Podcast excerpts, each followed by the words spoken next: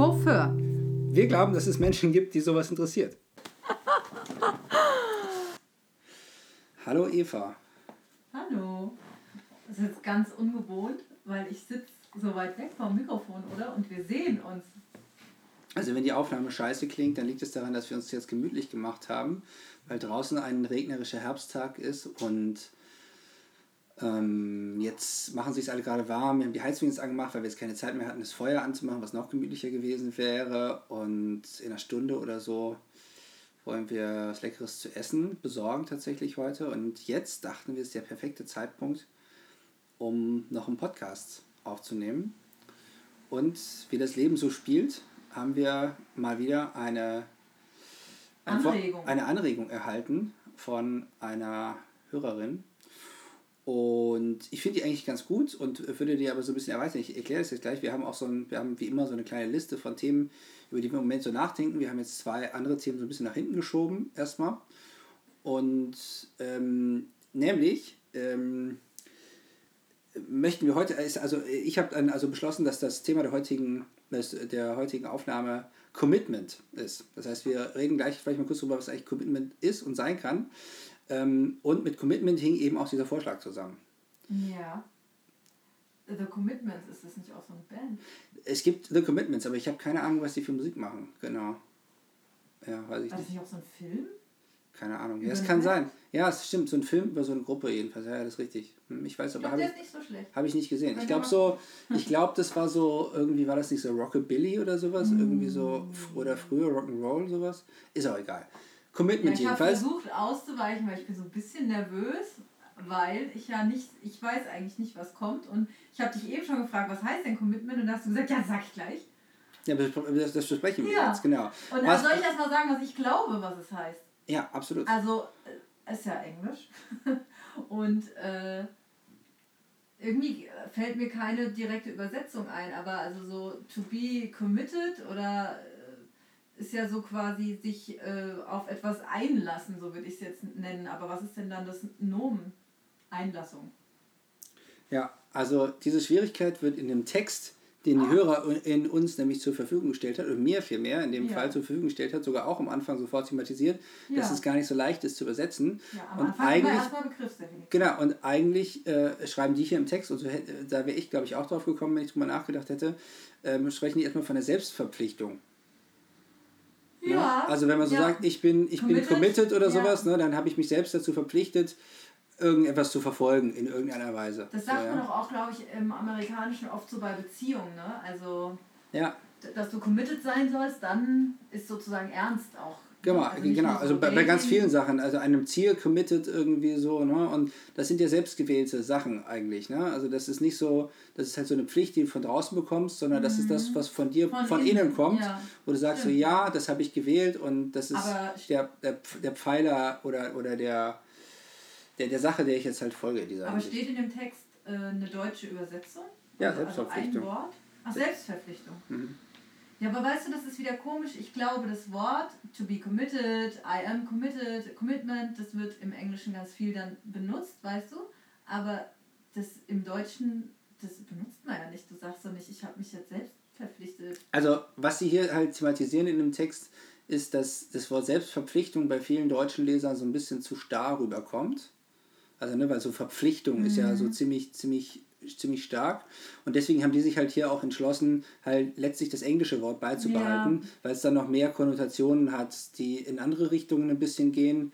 Also Und da, ehrlich gesagt, im, im Neudeutschen, also im Sprachgebrauch im Deutschen, gibt es ja schon viele Leute, die das auch so verwenden. Ja, Hast du ja eben wenn selber du gesagt. jetzt sagen würdest, ähm, also wenn du dir jetzt vorstellst, zu dir sagt jemand über jemanden, ja, der ist so committed, dann stellst du dir ja nicht vor, ja, der hat sich selbst verpflichtet, das ist ja beim Bund, so hört sich das an irgendwie. Stimmt, ja. Sondern dann würdest du sagen, oh ja, der hängt sich so voll rein oder der ist sehr mit Herz und Seele dabei, aber dafür gibt es halt kein Wort irgendwie. Genau, das ist interessant. Und äh, ich, erst letzte Woche habe ich eine Podcast-Folge gehört ähm, von. Ähm, Uns. Bitte? Von uns. Nee, von ähm, einem Paartherapeuten, also von, von zwei Paartherapeuten, Oh. die auch verheiratet sind.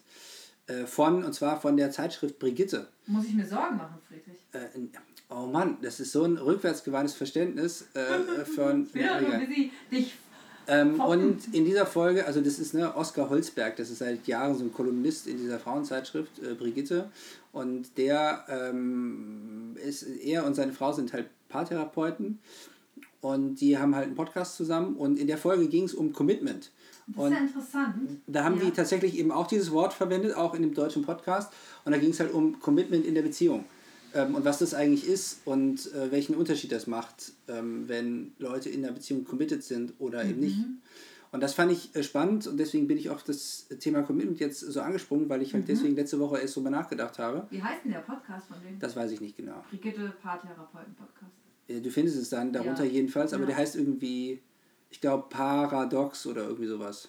Ah, ich, heißt Äh. es in der Brigitte, glaube ich, auch so, oder? Hat er so eine Glatze? Ist ja Der hat so eine egal. Glatze, ja genau. Ja, ich glaube, ich kenne den. Also so vom aber es Bild heißt in der. Brigitte, glaube ich, anders. Nicht, dass ich Brigitte lesen würde, aber. Ja. Genau, und der ist, also äh, in der Zeit, in der unsere Haushalte Brigitte bezogen hat, muss ich sagen, waren es immer die klügsten Beiträge, Ja. ähm, äh, die da drin waren, waren die, die von dem geschrieben waren. Insofern, Und äh, diese Kolumne mit die paar Probleme, äh, nicht Kolumne, ähm, Karikatur, äh, oder wie heißt das? Nee, die finde ich schrecklich, diese Karikatur. Ja, Ich das aber, manchmal ganz lustig. aber damit lenken wir ja vom Thema. Ich finde, ich fände die total öde. Das hat, mich noch, das hat mir noch nie was Ja, gegeben. Das- aber man kann sich Das gibt es ja halt schon seit angucken und dann 358 kurz Jahren. Selbst in der Zeit, gut. als meine Mutter diese Zeitschrift gelesen Ja. hat, als ich noch da zu Hause gelebt habe, vor 25 Jahren gab es die, glaube ich, schon. Ja. Und schon damals fand ich die öde. Aber egal. Ja, okay.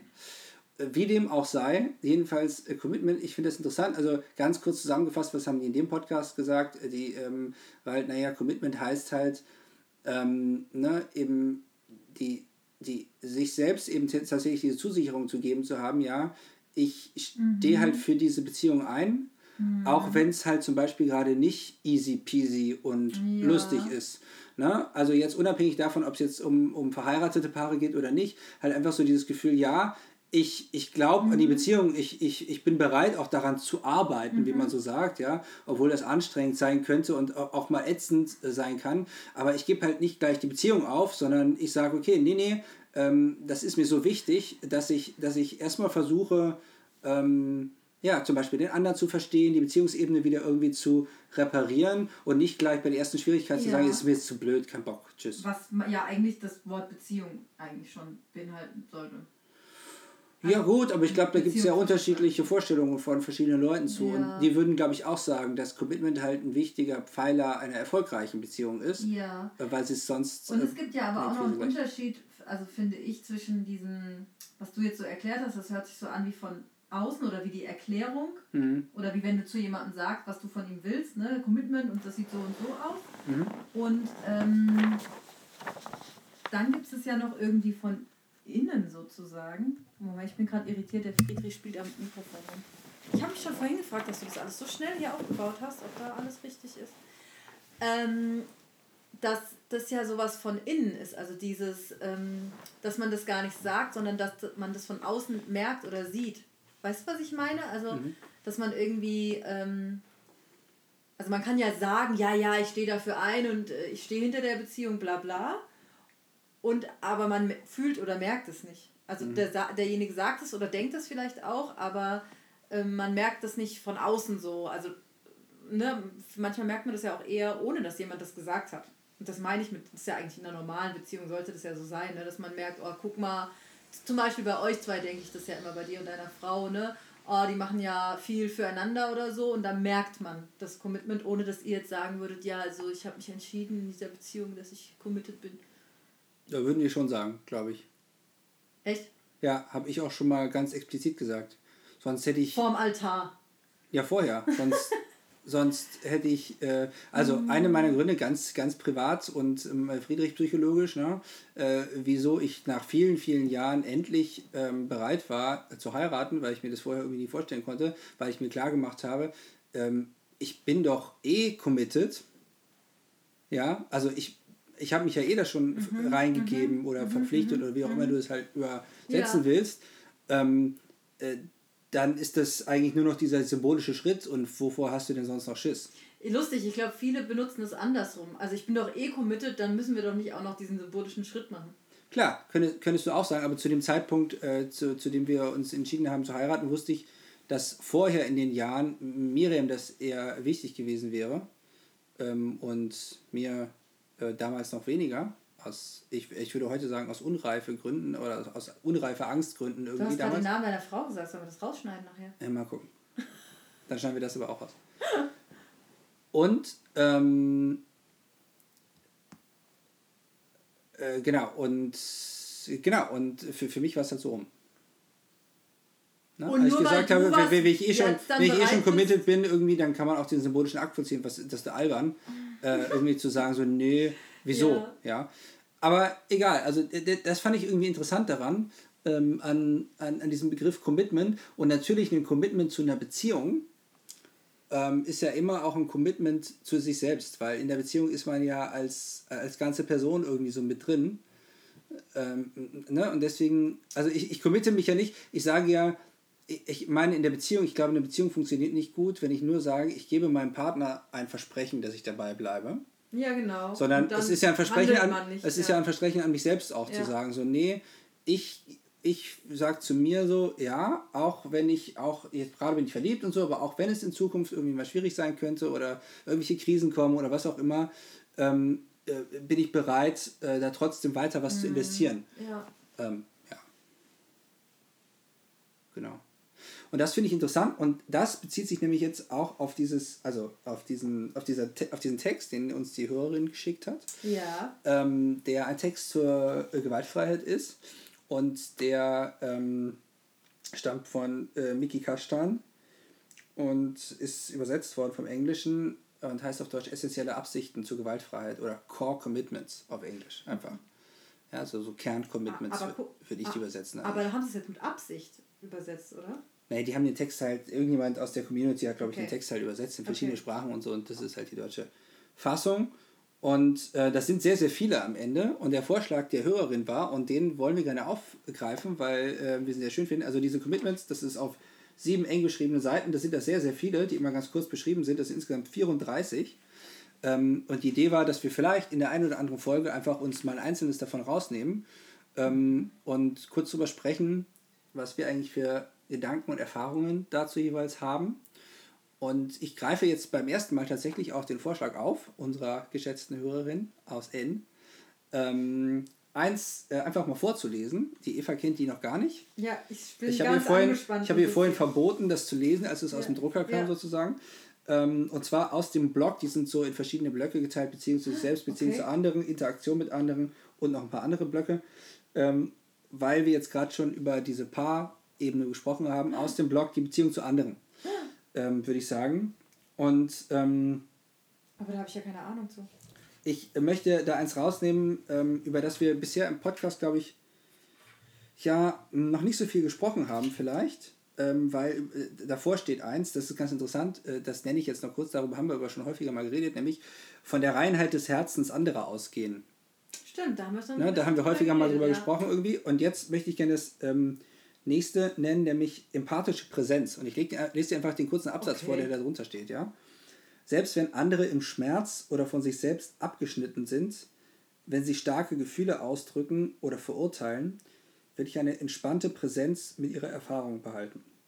Wenn ich bemerke, dass ich versuche, Dinge gerade zu biegen, ungefragt Ratschläge zu geben, mechanisch zuhöre oder spreche oder meine Aufmerksamkeit anderswo hinwende, will ich mir Unterstützung dafür holen, wieder in die wandelnde Kraft und das Geschenk des einfach Miteinanderseins zu vertrauen. Okay, das war jetzt sehr kompliziert formuliert. Und ich habe jetzt auch erst gerafft, dass das ja auf dieser Ebene von der gewaltfreien Kommunikation bzw. der Ausbildung dazu oder keine Ahnung stammt. Genau. Now you got it. Ja, es passt jetzt wieder nicht, aber der Hund ist ja im Raum und ich wollte dir nur sagen, er hat gefurzt, nicht, dass du gleich vom Stuhl kippst. Das ist ein Klassiker. Oh, ja, vielleicht in jeder Staffel. Das ist ja jetzt unsere zweite Staffel. In In jeder Staffel muss das einmal, mal passieren. einmal Furze des Hundes. Ja, Ja. das ist gut. oh, okay, ich versuche mich trotzdem zu konzentrieren. Ähm, Empathische Präsenz war, der, war die Ja. Überschrift. Genau. Ja, was, ähm, äh, was, was fühlst du denn, wenn du das hörst?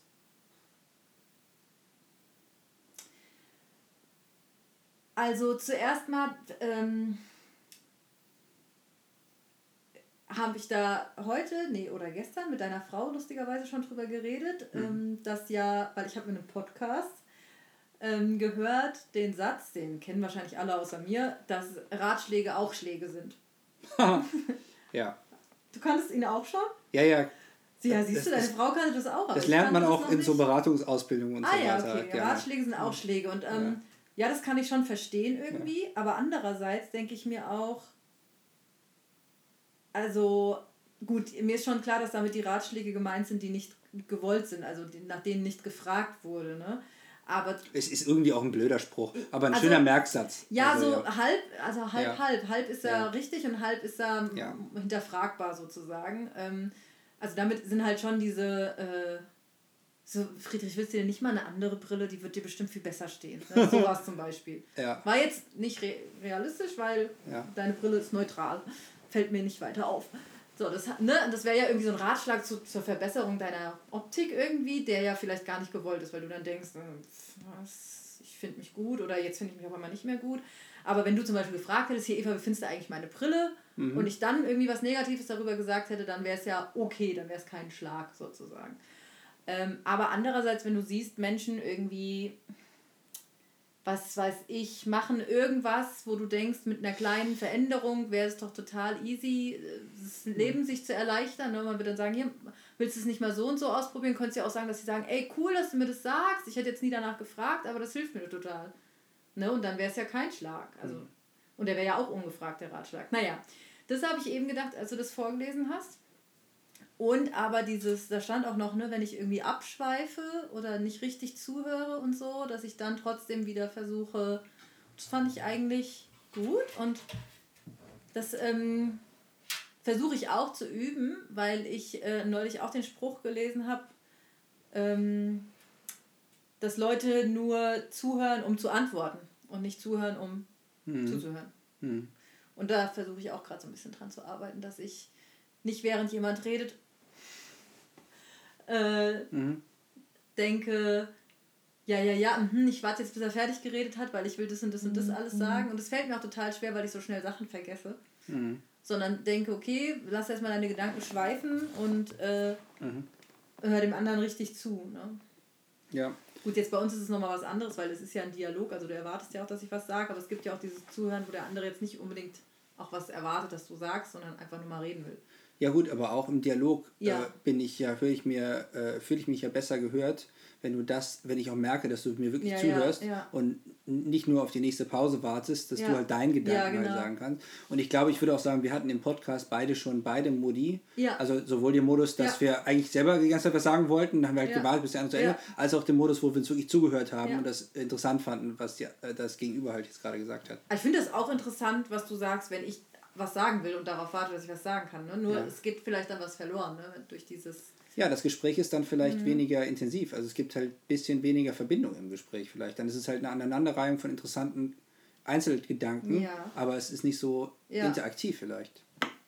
So dynamisch, so. Aber ich weiß jetzt gar nicht, ob das das beantwortet hat, weil ich schon wieder die Hälfte von dem Text so ein bisschen vergessen habe. Willst du das nochmal vorlesen? Ich glaube, ich glaub, es ist nicht nervig, weil die ZuhörerInnen ja auch also ich, ich kann es gerne noch mal kurz vorlesen und ja. danach äh, möchte ich gerne noch einen Gedanken, an den ich die ganze Zeit selber denken muss, mhm. äh, sagen. Ähm, also ne, empathische Präsenz ähm, hieß, der, hieß die, mhm. das Commitment. Selbst wenn andere im Schmerz oder von sich selbst abgeschnitten mhm. sind, wenn sie starke Gefühle ausdrücken oder verurteilen. Stopp, genau. Und da dachte ich auch, das ist auch oft schwierig, ne? Aha. Und ähm, also wenn man so merkt, okay, ähm, also erstens mal, ich finde vielleicht nicht okay, was derjenige sagt, ne? Mhm, mh, mh. Und dass man dann aber überlegt, oder weiß ich nicht, das macht man eigentlich, also ich glaube, ich mache das automatisch, aber das muss man schon auch nochmal üben, dass es eigentlich selber so triggert, nenne ich es jetzt mal, dass man da nicht mehr mhm. sehen kann, warum der das sagt, ne? Und dass mhm. man dann überlegt, naja, wer weiß, was, mhm. also oder das, was ihn oder sie aus der Bahn geworfen hat, ist halt so schlimm, dass man halt so wie wenn man sagt, ich hasse den und den. Ne? Das ist ja auch ziemlich krass, aber mhm. man wird es wahrscheinlich nicht so meinen und man sagt es, weil diese anderen Gefühle so stark sind. Mhm. mhm. Dass man das dann versucht zu verstehen und mhm. ja, nicht zu verurteilen irgendwie. Mhm. Ja, das stimmt. Ich lese noch weiter, ja. Also was will ich dann also machen? Dann will ich eine entspannte Präsenz mit ihrer Erfahrung behalten. Also ich verstehe das so, ne? Dass ich das nicht gleich meine Knöpfe drücken mhm. lasse. Genau, triggern so, ja. ja. Sondern erstmal bleibe ich dabei und höre mir das erstmal an. So. Wenn ich bemerke, dass ich versuche, Dinge gerade zu biegen, ungefragte Ratschläge zu geben, mechanisch zuhöre, das sind so ein bisschen die Sachen, über die wir eben gesprochen haben, die in der Mitte, eine Ratschläge geben, ungefragt, mechanisch Ja. zuhören, Ja. ähm, oder spreche, also me oder mechanisch zuhöre oder spreche, oder meine Aufmerksamkeit anderswo hinwende, also ne, nur so vor mich hinrede sozusagen, aber eigentlich über was ganz anderes nachdenke oder sowas, ähm, will ich mir Unterstützung dafür holen, wieder in die wandelnde Kraft und das Geschenk des einfach Miteinanderseins zu vertrauen. Also steht, ne, die Idee dahinter, der Glaube dahinter, dass das, mit, das einfach Miteinandersein eine wandelnde Kraft, das finde ich jetzt nicht so optimal übersetzt, Ja. aber ne, so eine, was, etwas Transformatives, dass es etwas äh, äh, verwandelt, wenn man wirklich in Präsenz mit jemand anderem ist, Aber was meinen die mit Hilfe holen? Ne, sich Unterstützung holen. Also sich Unterstützung holen, ja, wo? Bei dem Gegenüber oder äh, was? Beim? Gegenüber oder bei Dritten, bei der Praxis-Community der gewaltfreien Kommunikation. Okay, also das es ist ja für Leute so geschrieben. Beratungssetting. Naja, sozusagen. nicht unbedingt Beratungssetting. Es, kann, es können auch einfach Freunde sein oder sowas. Ähm, Das heißt, ich würde sagen, hier Friedrich, ich merke, äh, ich schweife immer mit meinen Gedanken ab, wenn ich jemandem zuhören will, was soll ich machen? ja, oder bei der oder bei der bei der bei dem weisen Eva-Anteil in dir drin könnte ja auch Unterstützung sein. Also dass du dir erlaubst sozusagen den Anteil zu fragen Mhm. in der Situation innerlich, sozusagen so hey weise Eva, ähm, was willst Ja, du denn jetzt machen so? Und dann kannst du dir selber geben, aber es könnten Also auch andere das, sein. Aber wenn man das selber dann schon merkt, dass man das gerade macht, das ist ja der erste Schritt zur. Dann bist du schon weit. Ja, ja. also. Genau, das ist interessant und das ist das, was mir eben dazu einfiel. Also ich habe ja eine systemische Beratungsausbildung Ja. gemacht ähm, und ein Klassiker der systemischen Beratungsausbildung ähm, ist ein Buch äh, von Sonja Radatz, heißt sie, glaube ich. Das heißt Beratung ohne Ratschlag. ähm, ne? Also das äh, Ja. geht, geht genau in die Ja. Richtung. Und ich finde das immer, ähm, also ich merke daran, dass ich mich ganz gut ausgebildet fühle, dass ich, wenn ich in einem Beratungssetting bin und vernünftig vorbereitet bin, also nicht aus der Hektik irgendwie komme, sondern wirklich vorbe- vorbereitet bin, dass ich dann in einem anderen Kommunikationsmodus mich befinde als im Normalmodus. Das hat für mich auch tatsächlich mit so einer bestimmten Körperhaltung zu tun. Also ich habe so eigene Rituale, wie ich mich da in diesen Modus begebe. Und dann fällt es mir ganz leicht, mich wirklich auf die andere Person einzulassen und nicht all die Gedanken, die mir sofort kommen, wenn der mir jetzt sein Anliegen erzählt oder seine Probleme erzählt oder sowas, dass ich dann nicht sofort alles das so rausschieße und sage so, hey, ach, da fällt mir gleich ein, machen Sie doch das und jenes und überhaupt, was war das für eine dumme Idee von Ihnen, so zu handeln und so, sondern dass ich erstmal mir das anhöre und bei der Person wirklich bleibe Ja. ähm, und einfach nachfrage Ja. ähm, um das besser zu verstehen und eben, eben dann, ne, wie ein guter Berater oder Coach halt ist, ihm halt mehr so ein Guide bin. Weißt du, ihn halt Ja. durch seinen eigenen Kopf weiterzuhelfen und zu sagen und so, zu fragen, okay, und für diese Entscheidung, was wären ihnen dann da wichtige Kriterien? Nicht, dass ich gleich meine anlege und sage, okay, es wäre am wichtigsten Ja. X, Y oder Z zu machen. Und in anderen Worten, dass halt diese Art des Übens des bestimmten, weiß nicht, Mindsets, halt, also die eigene Erfahrung von mir, dass das wirklich ähm, effektiv sein kann. Mhm. Und das Witzige ist ja, dass ich trotzdem jetzt nicht ähm, die ganze Zeit ähm, im sonstigen Leben ähm, auch so durch die Gegend gehe und genau Ja. diesen Kommunikationsset irgendwie habe, ja. Also ich bin ja äh, ganz oft auch im, im, im Autopilot-Modus irgendwie unterwegs Ja. und ähm, kommuniziere nicht so gut, obwohl ich das vielleicht gerne würde. Ja, Na also ich ja. fände es ganz toll, wenn ich so ein Mensch wäre. Äh, doch, also, also ich persönlich fände das wirklich toll, wenn ich so ein Mensch wäre, ähm, der meistens jedenfalls ähm, in der Lage ist, wirklich beim Gegenüber, beim Zuhören zu sein. Also Ach jetzt so, vielleicht nicht ja. im Bus, wenn ich irgendwie ja. neben jemandem sitze, aber, Aber wenn ich ich mich mal dachte, mit Kollegen oder Freunden Ja. oder Familie oder so unterhalte, Ja. dass ich dann wirklich diese Präsenz, die ich als Ja, gut, Berater aber oft haben kann, kultivieren könnte. Hat man ja auch nicht immer die Energie, sag ich mal. Ne? Und außerdem, ich dachte jetzt, du meinst, dass du immer so ein äh, Berater oder systemische Fragen stellen willst, wenn Oh du mit jemandem redest. Und das fände ich ganz komisch. Ja. Ähm, aber jetzt habe ich noch eine andere Frage. Wenn man jetzt, äh, weil ich kenne das von meiner Kollegin, die ja auch eine systemische Ausbildung hat, dass die, glaube ich, manchmal sagt, willst du ein Feedback? Und ich glaube, das fragt sie, um nicht Ja. ne, so übergriffig zu sein. Ich finde aber, also das jetzt von mir persönlich, ich könnte sehr schwer zu jemandem, der mich fragt, willst du ein Feedback, Nein sagen. Weil mhm. ich dann wüsste, aha, der will irgendwas zu mir sagen, was anscheinend mhm. eher ihm aufgefallen ist, was nicht okay ist oder so. Und dann finde ich es einerseits unhöflich zu sagen, nein. Und andererseits mhm. will ich natürlich wissen und habe auch das, das mhm. ist für mich schon der Ratschlag zu sagen, willst du ein Feedback. Also gibt es da ja irgendwie keine Auflösung. Wie naja, trotzdem, also ich stelle dir mal eine Gegenfrage. Wenn du das gleiche Feedback bekämst und einmal wirst du vorher gefragt, ähm, wäre es für dich interessant, wenn ich dir kurz einen Gedanken dazu teile, der mir jetzt gekommen ist, als ich dich so habe handeln sehen. Und das andere Mal kriegst du einfach so dieses Feedback. Was glaubst du, welches kannst du besser hören oder annehmen? Ja, ich weiß, worauf du hinaus willst, aber tatsächlich hätte ich wahrscheinlich bei, wenn man mich vorher fragt und ich dann Ja sage, also dann würde das ja wahrscheinlich auch sehr empathisch und vorsichtig formuliert. Ja? Mhm. Von daher würde ich es deswegen wahrscheinlich gut annehmen können. Aber würde es dann nicht so formuliert, wäre es für mich wahrscheinlich schlimmer, wenn jemand vorher fragen würde, weil er mir damit noch die Möglichkeit nimmt, später zu sagen, zu, also aber halt dich doch mal da raus. Weil wenn mir das einer einfach sagt, kann ich sagen, sag mal, was erzählst du mir eigentlich? Lass mhm. mich in Ruhe. Und wenn jemand fragt und ich in diesem Zwang bin, das mhm. kommt ja auch wieder von mir, zu sagen, ja, okay, gib mir das Feedback, dann sagt er das und dann kann ich nicht sagen, warum sagst du mir das? Weil er sagt dann, hä, du wolltest doch, ich habe doch gefragt. Also ich glaube, dass mir das auch schwer fällt oder fallen würde, dann Nein zu sagen, mhm. wenn mich das jemand fragt. Aber ich würde sagen, dass es eigentlich, und das ist übrigens auch ein Gedanke, der intensiv gewaltfreie Kommunikation ist, ähm, äh, dass der nächste Schritt in der Entwicklung da wäre, ein gutes Gefühl dabei zu haben, dann zu antworten, nee, will ich jetzt eigentlich gerade mhm. nicht hören. Danke fürs Angebot. Ja.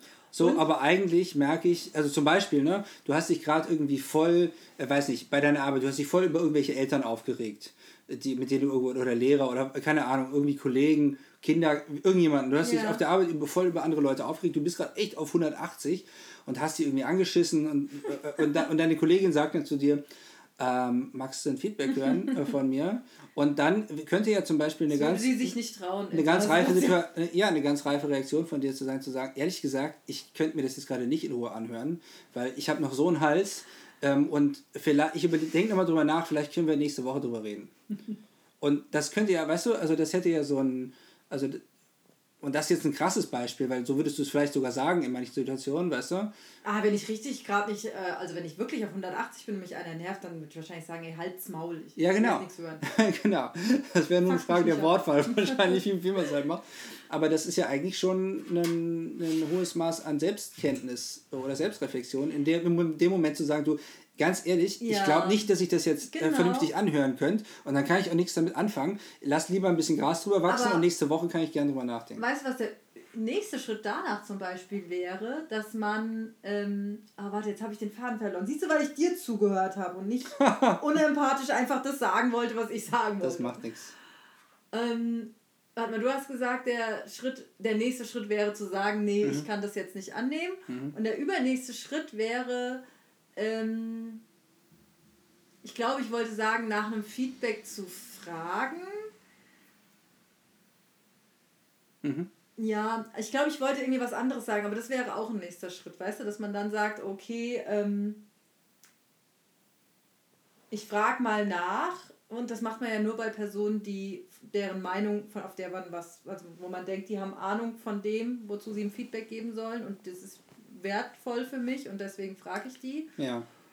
Und ähm, ich glaube auch, was wir auch vergessen, ist, dass wenn man in dieser gewaltfreien Kommunikation, sage ich mal, und oder dieser Beratungsecke unterwegs ist, dass ja, was du eben auch gesagt hast, dass du nicht beratend mit anderen Leuten redest, immer wenn du mit denen redest. Das heißt, es passiert ja ganz selten, dass du ähm, ein Feedback gibst, was nicht in der Beratung, also das würde ich dann nicht Feedback ne-, nennen, das würde ich dann einfach miteinander reden nennen, wenn das unter no normalen Umständen, sage ich mal. Also wenn wir jetzt kochen und du sagst, hä, warum machst du das nicht so und so, dann würde ich nicht sagen, oh, das ist ein ungewollter Ratschlag, sondern das ist ein normales Zusammenleben, weißt du? Wenn aber ich zu dir komme und sage, ja, Herr XY, ähm, also ich bin jetzt hier bei Ihnen in der Beratung, weil hm, hm, hm, hm, und dann könntest du zwar auch fragen, aber wahrscheinlich bin ich ja in der Beratung, weil ich irgendein Feedback vielleicht auch haben will. Sonst würde ich ja nicht fragen. Oder ja, das ist ja ganz interessant. Das ist so der, der Klassiker bei systemischen Beratern, dass die Leute kommen und einen Ratschlag wollen. Und keinen kriegen. Und äh, die professionelle Antwort darauf wäre halt. Was würden Sie denn tun? Also, ja, nee, die professionelle Antwort wäre genau das halt im Rahmen der Aufklärung klar zu machen, zu sagen, so, naja, die Art von Beratung machen wir nicht. Ich werde Ihnen jetzt nicht sagen, mhm. was Sie morgen machen sollen. Ähm, aber ähm, folgendermaßen könnte ich mir die gemeinsame Arbeit vorstellen. Genau, aber das wäre das ja dann auch das, was denen weiterhilft. Also genau, das wäre was, ja was denen weiterhilft, aber die meisten Leute kommen nicht gleich so, ja, sondern die meisten Leute kommen und wollen eine Antwort haben, die wollen Expertenberatung haben.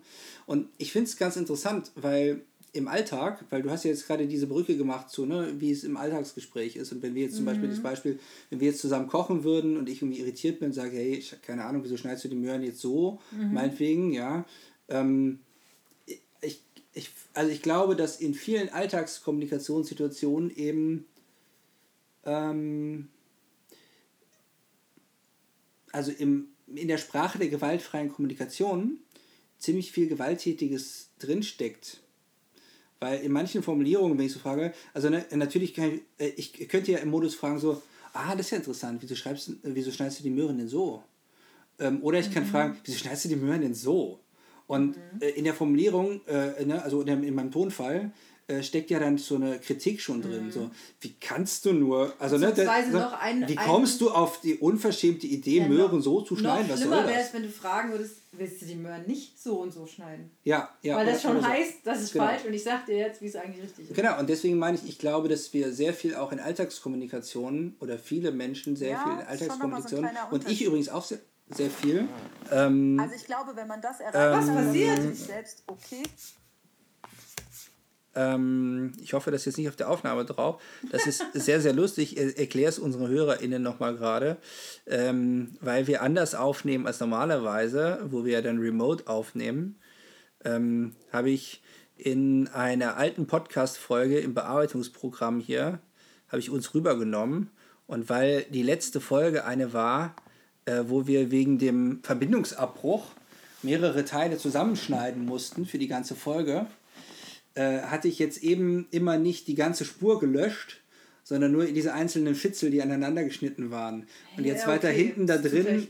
Bitte? Es ist zu technisch, irgendwas ist schiefgegangen. Ist egal, es ist irgendwas schiefgegangen und das war ein Schnipsel aus der alten Folge, der gerade kurz zu ja, hören und der, war. Aber, okay, aber der hat jetzt gleichzeitig noch aufgenommen und... Nein, weil in einer anderen Spur, ja, der hat gleichzeitig aufgenommen, weil das lag in einer anderen Spur. Weil normalerweise haben wir ja zwei Spuren, Eva. Deine und meine. Eine, und ja. heute haben wir nur eine, oh, weil wir gemeinsam, gemeinsam in einem Mikro sprechen. Genau. Ja. Oh, whatever. Das hat uns jetzt ein bisschen abgelenkt. Aber ähm, genau, ich hatte, ne, ich, ich hatte gesagt, dass Alltag, in der Alltagskommunikation oft irgendwie, ich glaube, dass man ganz schön gewaltsam. Und ich merke es stark, weil ich glaube, dass ich, darüber hatten wir in der vorletzten Folge viel gesprochen, auch aus einer Familie komme, wo ohne bösen Willen mm, viel ja. in der Alltagskommunikation in meiner sensibilisierten Wahrnehmung relativ viel gewaltsam kommuniziert wird, auch wenn unbeteiligte Dritte das wahrscheinlich erstmal nicht so beschreiben würden. Ähm, und ich äh, zum Beispiel mit einer Partnerin zusammenlebe, die da eine hohe Sensibilität für hat. Ähm, und ähm, wo ich dann einfach schnell merke, oh, äh, das, die Formulierung, äh, die war ein bisschen verletzend vielleicht. Obwohl ich das vielleicht ursprünglich gar nicht so vorhatte. Einfach weil so die Art ist, wie ich bestimmte Sachen vielleicht lange gesagt habe. Das könnte, ne, also ich, mir fällt jetzt gerade dafür kein passendes Beispiel ein, aber dieses Möhrenbeispiel finde ich ein passendes Beispiel, auch wenn ich jetzt über Möhren jetzt nicht so rede. Aber ich, ich erinnere mal, ich, ich sage mal ein Beispiel aus der ja. Äh, Geschichte äh, meiner Eltern. Das ist ja. eine Anekdote, die ich nicht selber erlebt habe. Ähm, äh, ganz witzig. Also vielleicht Generationen vielleicht ist es ein schlechtes Beispiel, dass mir das gerade einfällt, aber ich äh, weiß, dass sie es früher immer erzählt haben, dass meine Mutter irgendwas in der Küche äh, gemacht hat und mein Vater gefragt hat, weil er es nicht kannte ja, weil er in einem anderen Haushalt groß geworden ist als meine Mutter irgendwie, äh, kann man das so essen? Äh, der meinte, muss man da noch irgendwas machen, so? Ist das ja, der kannte das halt irgendwie nicht. Fertig, so. und, und ihm war das halt irgendwie so fremd. Gut, dass der das jetzt nicht hört, das wäre ihm, glaube ich, unangenehm.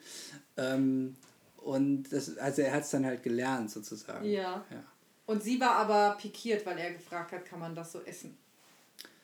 Ach, das erläutere ich jetzt nicht, was sie eigentlich war, aber ich finde das so, eine, so, so ein Beispiel für so eine Kommunikation, wo man ihr auch fragen könnte, wo man auch sagen könnte, ja krass, äh, das machst du, wie machst du das denn? Das ist aber interessant, habe ich noch nie gesehen. Und wie schmeckt das dann eigentlich? Aber jetzt muss ich, jetzt muss ich mal reinkrätschen. Das wollte ich nämlich Ja. eben schon sagen. Ja. Also zwei Sachen. Erstens, jetzt zu dem direkt. Mhm. Hat es nicht auch was mit der Beziehung oder mit der Stabilität oder der irgendwie diesem Zusammenspiel zu tun, ob man auch mal sagen kann, kann man das so essen? Und dann denkt der andere nicht, sondern ja klar, Schatz, guck mal, das ist das und das. Verstehst du? Also das hat ja gar nicht, ich meine, also und das. ja, das sehen manche Leute so. Ja, Also, und. ma- ma- stopp, stopp, stopp, stopp. Ich, ja. Mhm. sonst vergesse ich Entschuldigung, ich muss dich ganz gewaltvoll unterbrechen. Und ich habe nämlich eben auch gedacht, kann man nicht auch zu viel machen? Dass man zu viel so redet. Also, es, ist jetzt. Ich zeige jetzt, wie, weiß ich nicht, ach, das darf ich ja nicht sagen, aber wie, wie unsensibel oder so ich vielleicht bin. Aber ich glaube, mich würde es mega abfacken, wenn ich immer überlegen müsste, wie ich jetzt sage, dass der die Karotten nicht so schneidet, wie ich das gerne hätte. Also ich hätte keinen Bock, mein, gut, vielleicht hat man das irgendwann trainiert oder, also ich finde es auch mal okay, wenn einer sagt, ähm, hier fürs Ratatouille hätte ich aber gern, dass wir so Würfel machen und muss nicht überlegen, oh, denkt er jetzt, ich finde alles an ihm scheiße, weil, ich, äh, weil er die rund geschnitten hat und und das fände ich irgendwie anstrengend absolut. und nicht normal und nicht entspannt und schön und Genau, das finde ich das Entspannende und das finde ich, das hatte ich noch nie in Ja. einer Beziehung, dass man einfach sowas sagen kann und es ist trotzdem alles gut. Nee, das Interessante ist ja, äh, Gewalterfahrungen sind, also gerade in der Sprache, sind nichts Objektives. Sondern Gewalterfahrungen in der Sprache sind Dinge, die eigentlich Mhm. Ja. nur, über die eigentlich nur Leute Auskunft geben können, die sich von bestimmten Mhm. Dingen verletzt fühlen. Okay. Und ich finde, in der Beziehung sollte es ja so sein, dass, Dass die Kommunikation. Mhm. für beide Seiten, entweder dass man es halt weiß oder dass es halt irgendwie zufälligerweise eh schon passt. Mhm. Ähm, und ne, also ich meine, das wäre dann sozusagen sofort Traumpartner gefunden, weil wir müssen ja nie drüber sprechen. Und trotzdem ist es immer so, dass beide Seiten, ich meine, ehrlich gesagt, zwischen Menschen glaube ich nicht, dass es immer so zwischen, also so Beziehungen kann ich mir eigentlich kaum vorstellen, aber trotzdem, ne, es kann ja Beziehungen geben, wo das einfach oft sehr, sehr gut passt, so, ja. Aber ähm, deswegen kann es ja bei jeder Person ein bisschen anders sein. Jeder hat so seinen eigenen Kommunikationsstil und ich finde es total wichtig, dass Leute authentisch sind. Oh, dass soll ich eine nicht lustige irgendwie- Anekdote dazu erzählen? weil genau, weil das ist Schrecklichste, also zum Beispiel, wenn Leute gewaltfreie Kommunikation lernen, neu, das erste Mal, und die versuchen es dann im Alltag anzuwenden, dann passiert es ja dann schnell, dass es halt so schemenhaft irgendwie abläuft, so nach so einem Schema und, Mhm. Und so. das ist dann trotzdem gewaltvoll. Dann sage ich erst das, dann Ja, das, dann ja, das, dann ja. das und so. Und der andere guckt ihn vielleicht an und sagt so, ey, kannst du mal normal mit mir reden? ja. ich, ich will dich ja auch spüren. Ich will ja wissen, wer du bist. Ich will nicht, dass ich irgendwie Gegenstand von irgendeiner Übung bin, in erster Linie am Ende noch. Ja? Und ähm, das verstehe ich auch. Und ich glaube, die hohe Kunst, egal welcher Form von Kommunikation man sich halt dann verpflichtet fühlt, um nochmal Commitment äh, da Ja. sozusagen äh, zu sein, wäre dann halt das so zu machen, dass, es, dass man es trotzdem selbst ist. Mhm. Weißt du, dass man halt keine Technik äh, dann anwendet, Mhm. sondern dass man das lebt, was, wovon man überzeugt ist. Und beziehungsweise offen dafür ist, dass man vielleicht auch was falsch gemacht hat und dann zu sagen, okay, wie mache ich es beim nächsten Mal anders? Also Commitment heißt ja. Ja. nicht, dass man alles dann perfekt macht, sondern dass man sich Ja. dazu entscheidet, es so perfekt zu machen, wie man kann und bereit Genau. zur Reflexion ist. Und deswegen finde ich das auch mit diesen Commitments, um, um die es hier in diesen äh, Texten da geht, Ja. finde ich das eigentlich ganz toll. Weil, also ich zum Beispiel würde sagen, dass ich ähm, mich zu vielen kommunikativen Zielen, gar nicht nur Gewaltfreiheit, aber auch zu verschiedenen kommunikativen Zielen committed fühle und trotzdem weiß, dass ich dieses Commitment oft verletze. Also dass ich oft anders äh, kommuniziere mit Leuten. Und manchmal ärgere ich mich dann darüber und manchmal kann ich das so akzeptieren, dass ich das jetzt so gemacht habe. Aber deswegen gebe ich mein Commitment nicht auf.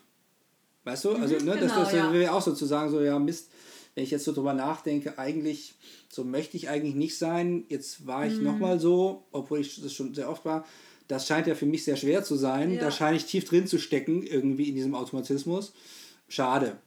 Gucke ich mal, ob ich es beim nächsten Mal irgendwie besser hinbekomme. Und das wäre ja auch das, was ein Commitment ist. Ne? Dass ich dann nicht sage, nur weil es jetzt nicht geklappt hat, Ja. denke ich so, naja gut, Gesetz gebrochen, dann kann ich auch das ganze Gesetzbuch wegwerfen. Genau, oder ich sage halt, ja, ich mach's halt so ungefähr. Genau, ne, genau, ja, ja, Standards einfach wie so wieder halt war. runterzustellen, äh, sondern stattdessen zu sagen, ja, hm, ist jetzt nicht so gut gelaufen, muss ich mal gucken, wie kann ich mich denn irgendwie besser in der Situation daran Mhm. erinnern, dass ich das eigentlich nicht so machen will.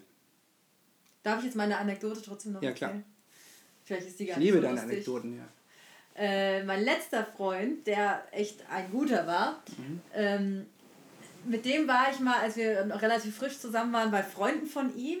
Und ähm, das war eigentlich total süß, dass er ist so immer um mich rumgetänzelt und hat mich irgendwie gefragt, und ist das okay und geht's dir gut und hm, hm, was ja eigentlich nett ist, ne, weil man ist woanders, wo man noch nie war und kennt da niemanden und so. Und ähm, irgendwie hat er das aber extrem gemacht.